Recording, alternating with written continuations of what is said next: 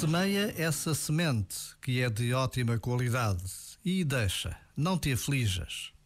Fiquei a pensar neste conselho. De facto, um bom jardineiro, por melhor que seja, tem de confiar na natureza.